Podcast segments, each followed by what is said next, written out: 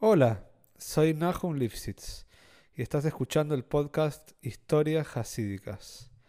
Espero que disfrutes las historias que aquí contamos y te cuento que la intención de este proyecto es llegar a la mayor cantidad de gente con las enseñanzas de estas maravillosas historias. Si querés apoyar al podcast o tenés algún comentario, no dudes en contactarte al mail que está en la descripción. Y ahora sí, a disfrutar, aprender y poner en práctica. Este maíz es Lunishmas, Jacob Cohen ben Eliezer y Rafael Cohen ben Shlomo. Se cuenta que una vez el Baal Shem Tov, quien solía muchas veces mandar shlehuyot, mandar misiones a ciertos lugares, a ciertas personas, para que aprendan alguna lección que debían mejorar en su vida. Entonces el Baal llamó a Reb Dovid Mimiklayov, él era un Talmid, un alumno de Baal Shem Tov, y le pidió por favor que quiere que su alumno vaya a la región de Besarabia y prepare para él, prepare para Baal fabrique una cantidad de vino importante para atender a todas las necesidades de la corte de Baal de los Talmidim, del Rebe, de los Hagim. Reb por supuesto, estaba muy contento con la propuesta, con el Shlihus, con la misión. Para cualquier Hosid, cuando escucha que un Rebe le pide algo, es un placer muy grande poder alegrar al Rebe, poder traer algo para el Rebe, poder hacer un favor al Rebe. Así que Reb David emprendió el viaje muy contento y seguro de que iba a tener atzloje, que iba a tener éxito en su misión. Cuando llegó a Besarabia, empezó a buscar dónde podía comprar las mejores uvas, dónde estaban los mejores campos. Preparó también un tzevet, un grupo de trabajadores Yehudim que trabajen junto con él durante todo el proceso de la fabricación del vino, en la molienda, sacando todos los restos y todas las cosas inapropiadas que venían con las uvas del campo, luego después en el filtrado, en el embotellado, todos los procesos que se requieren en la fabricación del vino. Por supuesto, como ustedes saben, el mejor vino es el vino que no es mebullal. Y vamos a explicar un poquito qué es esto. Hay vinos que son mebullal, son hervidos y por lo tanto pueden estar en contacto con una persona no judía. Y e, e, el, hecho de estar en contacto con una persona no judía no, no le genera un problema porque el vino ya está hervido, pero hay vinos de mejor calidad y también eh, de, mejor calidad no solamente en la calidad del vino, sino espiritualmente hablando, muchas veces es, embellecer la mitzvah, parte de embellecer una mitzvah es justamente usar vino que no está hervido. Y el Reb David quería para el Baal fabricar un vino no mebullal, un vino no hervido, que era de un nivel más alto, más importante y era lo mejor que podía hacer para su red. Pero esto también acarreaba, junto con eso, ¿sí? llevaba grandes esfuerzos porque toda la fabricación del vino, desde la molienda hasta el embotellado, tenía que ser hecha por Yehudim, solamente por Yehudim, que cumplen Torah y Mitzvot. Entonces, después de todo este esfuerzo tan grande y toda la fabricación del vino y de hacer varias y varias botellas o barriles, más que nada en esa época, todavía estamos hablando, llevaban en barriles los vinos, David terminó todo este arduo trabajo, este trabajo difícil, emprendió el viaje de vuelta con la carroza llena de vino.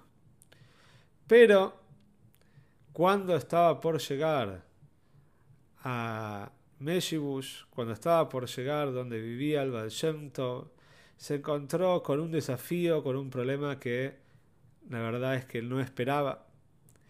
Justo cuando estaba por llegar, de repente se le presentó en el camino un cosaco, que era un enviado del Poritz, del señor, feudal de la zona, y este cosaco se encargaba, casi como una aduana, se encargaba de ver las mercancías que llevaban las personas y también tenía un especial interés de si las personas llevaban cerveza. ¿Por qué esto es así? Porque el Poritz, que vivía en esa zona, era un fabricante, él mismo era un fabricante de cerveza y de ahí obtenía parte de su dinero, de sus ganancias, y no quería competencia alguna con la cerveza que él fabricaba, entonces no dejaba que vengan cervezas extranjeras de otras zonas a la zona donde él, eh, donde él vendía su cerveza. Entonces se acerca el Poritz, es el, el, perdón, el cosaco, y le dice, Redovin, no, quiero ver, a ver qué tenés en los barriles. Redovin en ese momento se puso muy pero muy mal, agarró mucho miedo. Él sabía que si este hombre, el cosaco, que no es un yehudí, va a tocar el vino, entonces ya todo este vino queda totalmente invalidado para Kiddush, para el servicio, para... Ya está, no se puede tomar más. Entonces estaba muy preocupado. Le trató de explicar al cosaco que esto no era cerveza, era vino, que lo estaba llevando para el Balshemtov, pero el cosaco sin preguntar mucho, acostumbrado a ser una persona ruda, una persona bruta, se bajó del caballo y rápidamente empezó a abrir los barriles, metió su mano adentro del vino, probó un poquito de cada barril para efectivamente saber si era vino o era cerveza y después con eh, mucha eh, así con mucha gracia el cosaco le dijo no ahora ya sé que esto es vino quedé tranquilo ya está podés ir con tu viaje el cosaco siguió siguió se fue siguió con sus próximos clientes, con las próximas personas que traían cosas y Redovi quedó totalmente destrozado. Anímicamente estaba muy mal de ánimo, tanto esfuerzo, meses de esfuerzo fabricando el vino para que todo quede en la nada. Llega al Valshemto y le cuenta al Valshemto, le cuenta todo el suceso, le cuenta todo lo que pasó, está muy triste, se rebe, mirá lo que me pasó, después de meses de trabajar para traer lo mejor de lo mejor y ahora en el último momento se arruinó todo. Valshento le dijo a David, quédate tranquilo. Por esto te mandé justamente para fabricar el vino. Esto era un shlihus, era una misión en la cual debías aprender algo muy importante.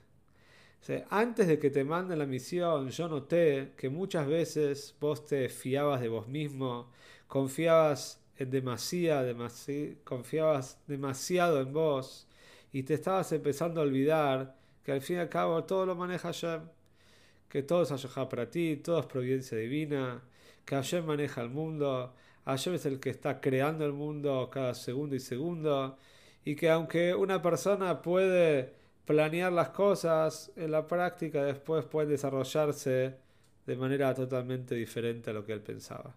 Y esto era el mensaje que vos tenías que reforzar y tenías que volver a aprender y volver a incorporar en vos. Tenías que saber que a pesar de todo el esfuerzo que hiciste para fabricar el vino, y no hay duda que te esforzaste y que era el mejor vino que podías haber hecho, pero te olvidaste de pedir a Shem tener atzloje, tener éxito en este shlichus, tener éxito en esta misión. Y acordarte que todo se podía ir por la borda, que todo se podía perder en un segundo si Hashem así lo disponía, si Hashem quería. Y efectivamente eso es lo que pasó y esa es la misión que tenías que aprender. Redovi se quedó, por un lado, más tranquilo, por supuesto también por el otro lado, empezó a trabajar sobre sí mismo para poder recuperar estas nociones, estos conceptos, esta idea de que Hashem está controlando el mundo, está manejando el mundo y que también hay que saber que todo lo que podamos hacer, por más bueno que sea, nunca hay que olvidarse que el factor más importante para tener éxito es justamente la siata de Ishmaya, la ayuda celestial de Hashem para que nos vaya bien.